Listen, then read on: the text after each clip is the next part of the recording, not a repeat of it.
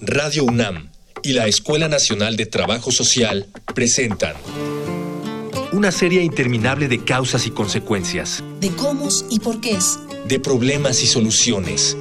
Eso es la vida. Vida cotidiana. Sociedad en movimiento.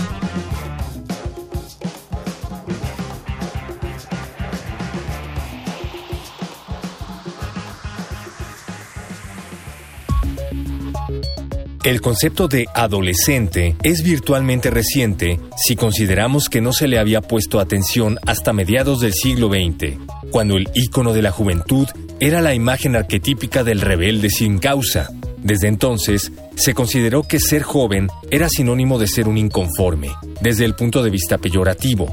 Pero con el tiempo, la juventud ha conseguido que sus ideas sociales y políticas sean tomadas en serio, al menos lo suficiente para que su trabajo sea considerado a nivel institucional. Cada día es más común que personas jóvenes ocupen cargos para los que el adultocentrismo solía considerarlos poco preparados, cuando en realidad la educación actual permite que los estudiantes egresen con la preparación y la experiencia adecuadas para ocupar un cargo social. Por ello, en esta emisión de Vida Cotidiana, Sociedad en Movimiento, estará dedicada a la organización y participación juvenil en México, y al respecto hablaremos con el maestro Fernando Aguilar Avilés, académico del programa de especializaciones en trabajo social. Dialogar para actuar, actuar para resolver.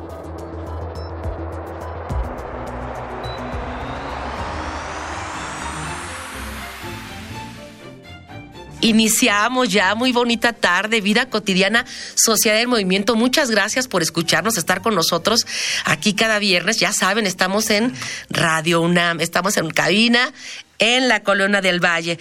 Y el tema que vamos a abordar con todos ustedes, y porque así nos lo pidieron, así lo sugirieron, porque además nos escuchan muchas y muchos jóvenes, justamente vamos a hablar de organización y participación juvenil en México. ¿Cómo se están organizando para construir ciudadanía, para mm, reivindicación de derechos humanos, etcétera? Hay muchas formas de participación.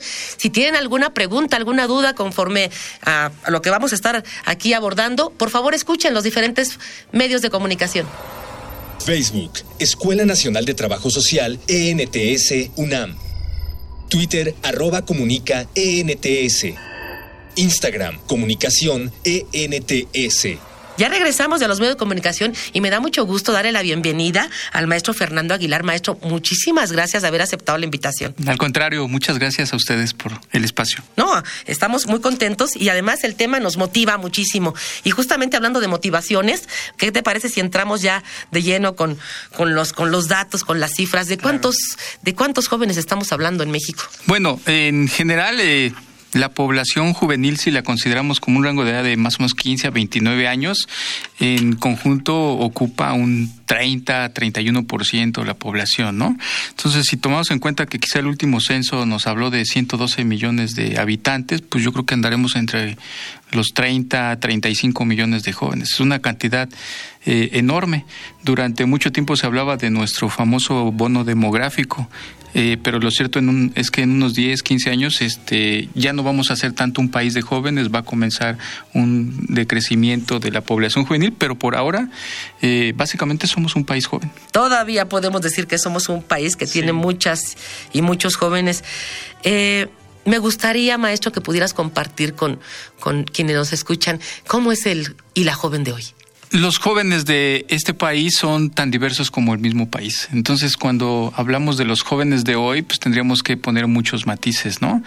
Eh, hay jóvenes en este país que viven en el campo y no son los mismos que viven en la ciudad. Hay jóvenes en, jóvenes en este país que tienen la oportunidad de entrar a la escuela y hay jóvenes que tienen que trabajar desde ni siquiera jóvenes, sino desde pequeños, desde niños.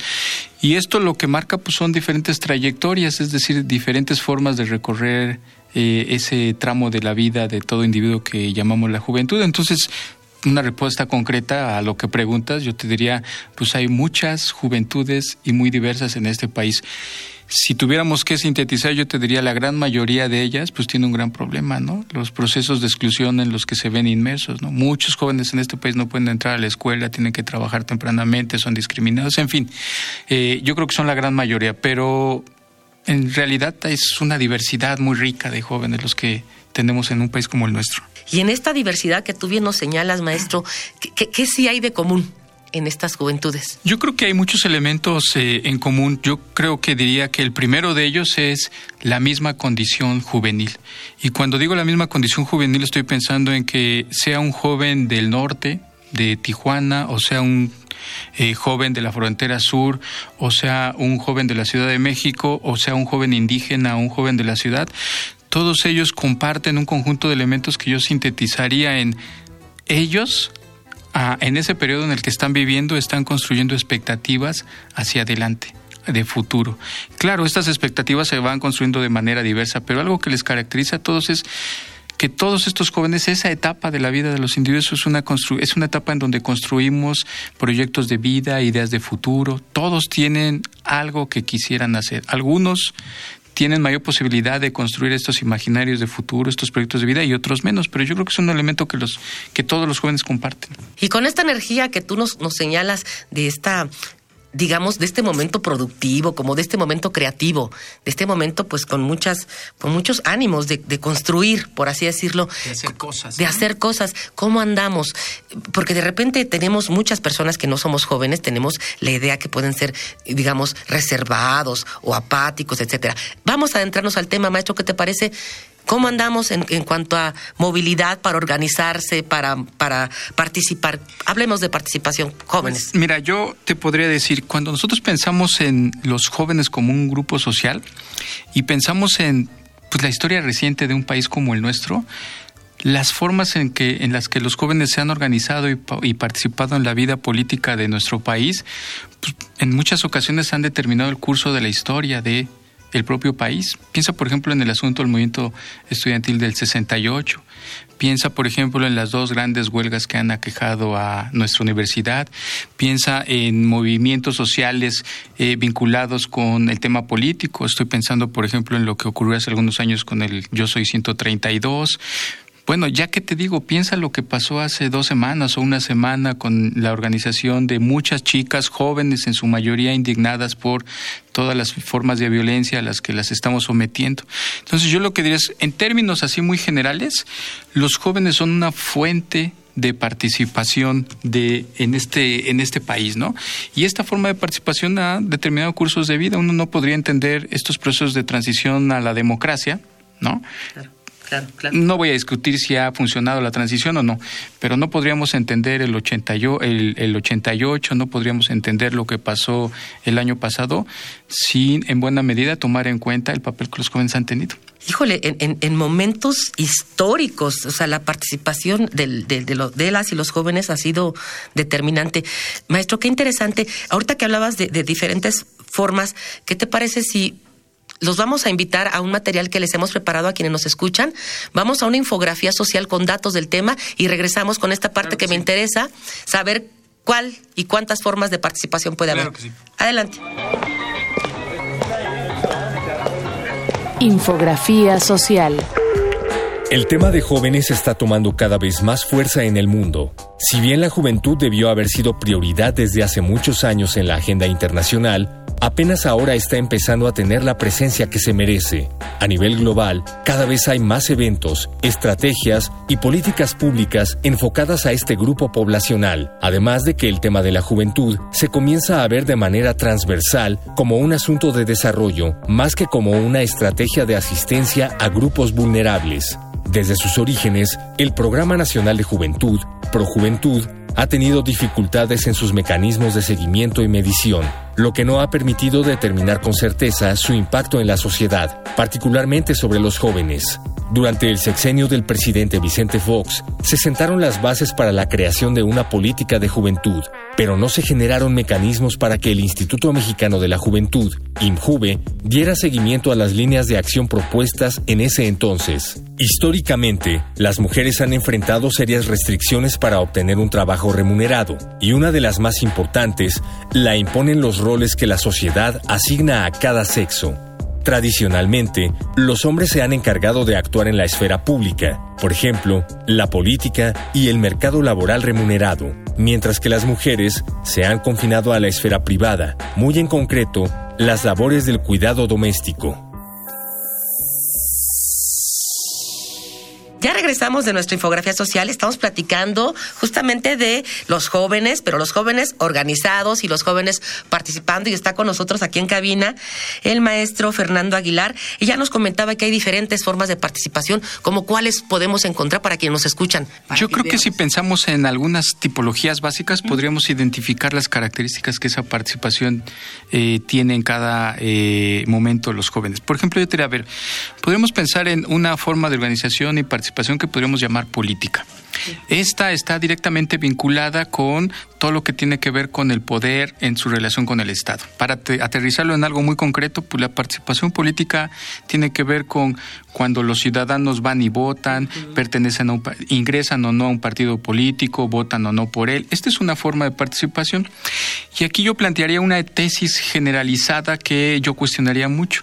Se ha dicho durante mucho tiempo que nuestros jóvenes son apáticos hasta hacia esta idea de la política. Esta forma de participación yo la llamaría una forma de participación institucional, ¿no? Insisto, pertenecer a un partido, tener tu credencial de elector, ir a votar el día de las elecciones, en fin. Y se ha generado un discurso que intenta plantear que en realidad los jóvenes no están interesados en esta forma de participación política. Pero yo lo que diría es, es que en realidad no es que los jóvenes, en realidad hay un desencanto de la sociedad en su conjunto hacia el tema de esta forma de participación política. Mira, si por ejemplo nosotros revisamos lo que ha pasado en las últimas elecciones o en las anteriores a esta, pues lo que observamos es que la gente no está interesada en participar en un partido político. Los niveles de votación que en general, por ejemplo, en las épocas de cuando elegimos al presidente, pueden llegar hasta el 60, 65% cuando hay una muy buena participación. En las elecciones intermedias, es decir, tres años después de que elegimos al presidente, esa votación se cae en términos generales y apenas en algunos casos logra alcanzar el 40 o 45%. En esta situación, quienes efectivamente más votan sí son las personas mayores de 29 años, es decir, los porcentajes de votación de, de personas de 30 hacia 70 años, pues sí llegan a alcanzar los 50, 65%. Pero la participación en este rubro de los jóvenes no es tan baja, no hay una distancia, es decir, hay una participación de entre el 10 y 15% hacia abajo. ¿Qué nos dice esto? Que en realidad no es que a los jóvenes no les interese esta forma de participación es al conjunto en general. Ahora, un dato nada más que quisiera decir con relación a esto. Es bien curioso porque cuando el joven cumple 18 años y adquiere por primera vez su credencial para votar, es el momento en que más van y votan los jóvenes. Es decir, si pensamos en el rango que va de 18 a 29, los que más votan son aquellos que van a votar por primera vez. Pero curiosamente, conforme va avanzando la edad, en el rango final, en el último año de la juventud, hacia los 29, la votación de estos chicos se cae. Entonces yo me preguntaría algo. ¿Qué hacemos como sociedad? ¿Qué ocurre en el sistema político? Que primero tenemos un montón de jóvenes de 18 años que están interesados en participar. ¿Y qué pasa después, eh, 10 años, 10 o 11 años después? ¿Cuál es la razón por las cuales desmotivamos la participación de los jóvenes. ¿no? Y esa sería una forma de, participación. Perdón que te interrumpa, maestro, pero me interesa mucho esta parte en la que dices por qué desmotivamos. Nos escuchan muchos jóvenes en nuestro programa, hay una audiencia importante de este grupo, digamos, etario. Desde tu especialidad, desde tu experiencia, ¿cuál podría ser una de las causas, que no pueden ser nada más una, pueden ser muchas, que, que, que, lleven a esta desmotivación? Que no solamente atañerían, atañen a los jóvenes, sino a la población en general. Eh, el sistema de partidos en este país está completamente desprestigiado ¿no? La única forma de incidir políticamente pareciera ser que son los partidos. Entonces, por ejemplo, cuando se plantean iniciativas de, por ejemplo, candidatos este, independientes y miras los requisitos que los mismos partidos imponen para que haya un candidato independiente, pues esos requisitos son inalcanzables, ¿no? Eh, si a eso le sumas todo el asunto de la corrupción, ¿no? Todo el imaginario que nos hemos creado en torno a los políticos. Mira, cuando por ejemplo a los jóvenes les preguntas en qué personajes confían más y en cuáles desconfían menos, generalmente confían más en los profesores, ¿no? Pero ¿sabes en quién desconfían menos en términos porcentuales? En lo que podríamos llamar políticos, ¿no? Es en el actor social llamado políticos. Cuando también a los jóvenes les preguntas por la confianza en instituciones, bueno, pues la iglesia, no una en particular, sino en términos generales la iglesia es de las instituciones en las que más confían los jóvenes. Pero cuando les preguntas en quiénes confían menos, los congresos y la policía son las instituciones en las que menos los jóvenes este, confían. Entonces, frente a la, a la, pregunta concreta, ¿por qué se da esta, esta, esta, digamos, disminución? Pues porque tenemos un sistema político que en realidad se aleja de los intereses, de las necesidades de la sociedad. Termino con un ejemplo. Mira, en el caso concreto de los partidos políticos, el índice este de participación que ha desarrollado Olin Jóvenes en Movimiento nos da un dato terrible. Solo uno de cada diez personas que participan en un partido político en términos de los jóvenes, no de la población en su conjunto, sino de los jóvenes, solo uno de esos cada diez jóvenes que están inmersos en un partido político puede tomar decisiones. Los demás no. Y ahí en el imaginario tú les preguntas a los jóvenes, ¿qué haces en este partido político? Y muchos de ellos te dicen, pues mira, yo voy porque me pagan para ir a pegar carteles en épocas de elección. O cuando vienen las elecciones, vienen y nos ofrecen cosas al, al, barrio, ¿no? O a la colonia o a la escuela. Y entonces, pues la respuesta es muy básica. Los jóvenes entienden que esta forma de participación, la partidista, pues en realidad está cargada de un conjunto de intereses y voy a decir algo que puede parecer muy rudo, pues, pero los partidos y el sistema político en general ha usado a los jóvenes. Lo usan para pegar carteles o lo usan para obtener votos. Pero cuando pasan las elecciones, pues los jóvenes ya no saben o no vuelven a saber de esos partidos que se les acercaron a pedir su voto. Entonces, por ahí me parece que tendríamos que estar cuestionando pues, no solo la participación de los jóvenes, sino del sistema político en su conjunto. Pero esa es solo una forma de participación. Justamente eso te quería preguntar. Comparte con nuestro auditorio, además de la participación política, ¿qué otras formas de organización tienen también los... Por ejemplo, yo te diría, hay otra forma que podríamos llamar la participación ciudadana. ¿De qué va la participación ciudadana? Primero, para que exista esta participación ciudadana necesitaríamos tener algo que llamamos ciudadanos. Perdón que lo repita, parece redundante, pues, ¿no? Pero una perspectiva o una manera de pensar la ciudadanía es suponer que hay individuos que conocen sus derechos. Claro. Que saben a quién exigírselos, es decir, que saben qué área del gobierno tiene que satisfacer esos derechos, pero que sobre todo se organizan para exigirlos, ¿no? Partiendo de esa idea de la, de, la, de la ciudadanía, pues la participación ciudadana básicamente lo que busca es incidir en la actividad gubernamental. Los ciudadanos cuando se organizan lo que buscan es que el gobierno no decida solamente él, qué debe o qué no debe de hacer, sino que los tome en cuenta los ciudadanos en términos de eh, sus necesidades.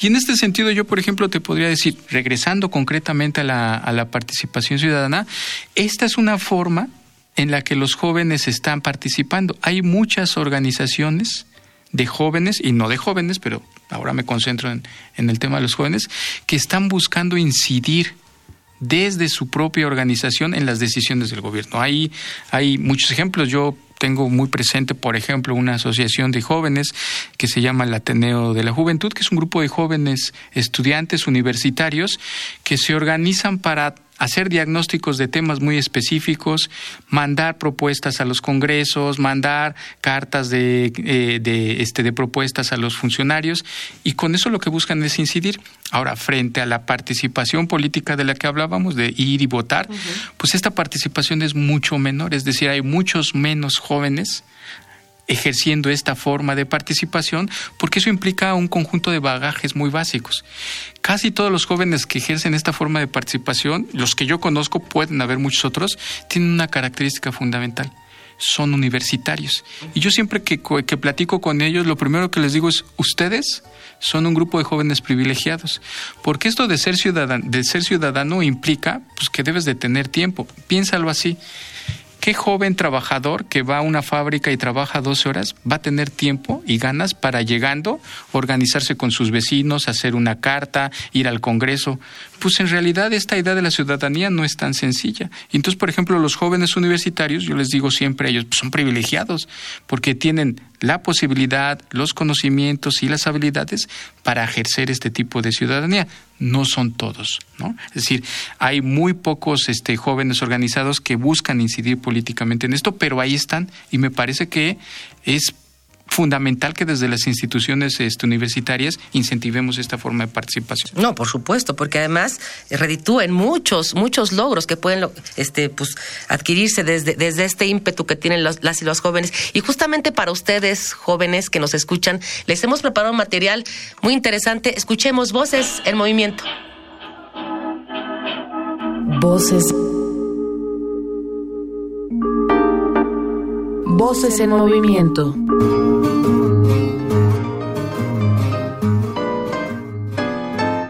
Mi nombre es José Luis Gallegos, soy fundador y representante legal del Ateneo Nacional de la Juventud. Eh, el Ateneo de la Juventud fue un grupo eh, que surge en 1909, donde habían grandes eh, intelectuales y artistas de aquella época que le interesaba divulgar el conocimiento a los sectores populares. Y cuando nosotros retomamos el proyecto, la mayoría de nosotros somos de la UNAM, nos interesaba retomar su legado un país en donde los jóvenes no participan, en donde son indiferentes o apáticos, o donde no tienen los canales eh, de participación donde sus voces sean escuchadas, es un país en donde se queda eh, estéril.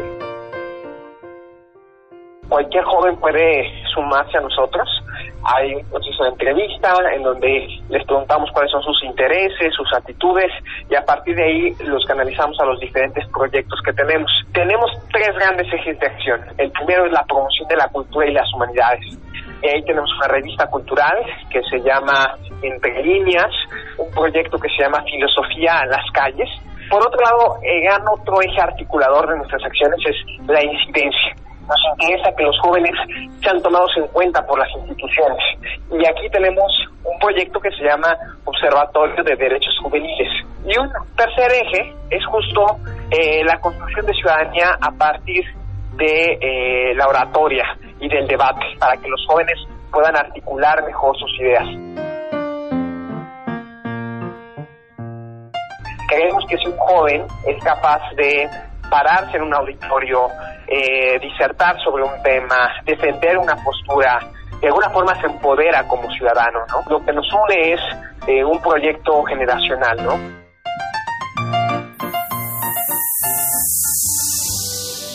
Ya regresamos de Voz en Movimiento, estamos hablando de organización y participación juvenil, obviamente aquí en México, está con nosotros el maestro Fernando Aguilar y ya nos hablaba el maestro Fernando acerca de dos tipos de participación política, después ciudadana. ¿Otra más? Yo identificaría otra muy importante, algo que podríamos llamar como la participación comunitaria. ¿Qué diferencia habría con las dos anteriores? Pues en primer lugar que la participación comunitaria no busca necesariamente incidir en quién es el gobernante o quién no es, es decir, no busca meterse al rollo de las elecciones o de pertenecer a un este a un partido, pero tampoco necesariamente busca directamente estar incidiendo en lo que hace o no hace el gobierno, como sería la participación ciudadana. La participación comunitaria alude más a una forma de organización muy local en mi barrio, en mi colonia, en mi cuadra, que lo que busca es hacer cosas para mejorar la situación del barrio. Y cuando los individuos, jóvenes o no jóvenes, se organizan en la comunidad, no necesariamente tienen que estar pensando en el partido o no necesariamente tienen que estar pensando en lo que le van a pedir al gobierno, que lo pueden hacer. Pero la participación comunitaria básicamente sería como una forma de organización casi primigenia, la que surge en la comunidad sin ningún otro interés que la de un grupo de vecinos, de ciudadanos que ven problemas en su comunidad y quieren hacer cosas.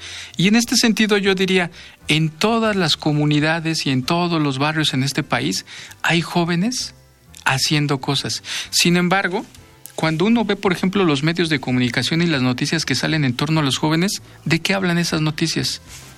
De robos, de drogas, de asaltos, de que están en el narco. Y puede ser que eso ocurra en una buena cantidad de jóvenes.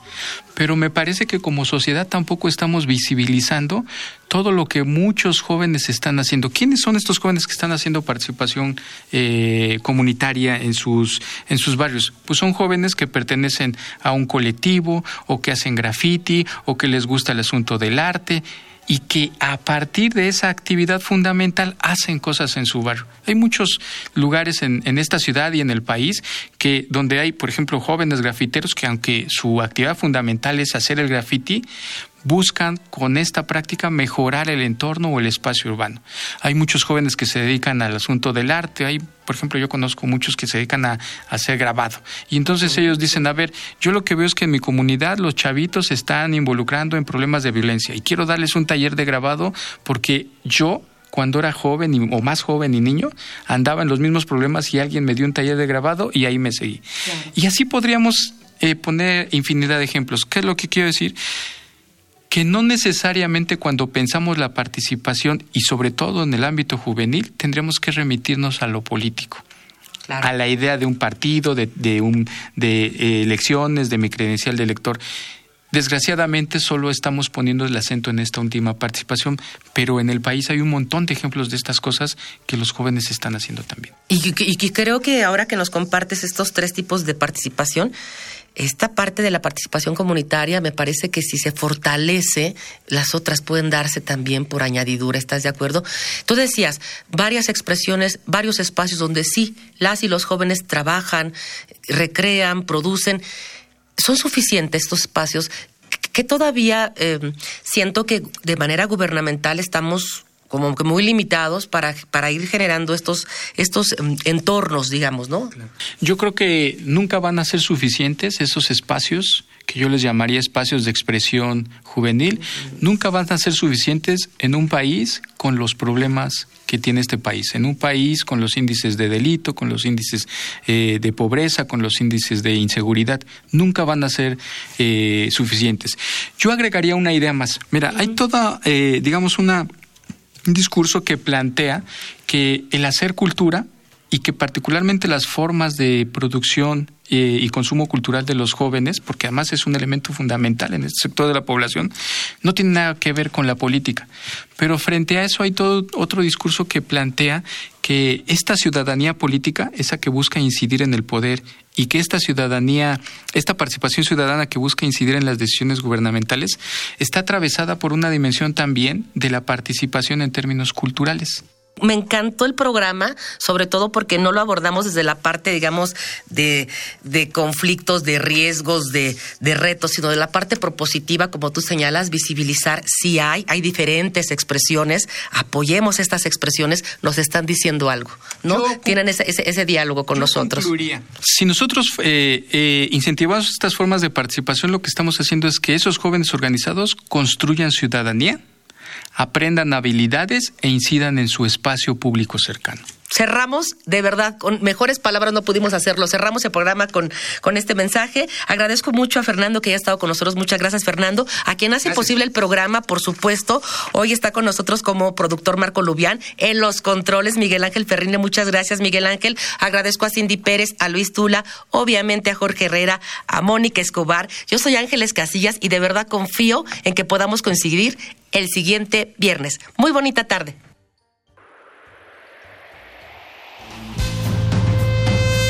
Vida Cotidiana es una coproducción entre Radio UNAM y la Escuela Nacional de Trabajo Social.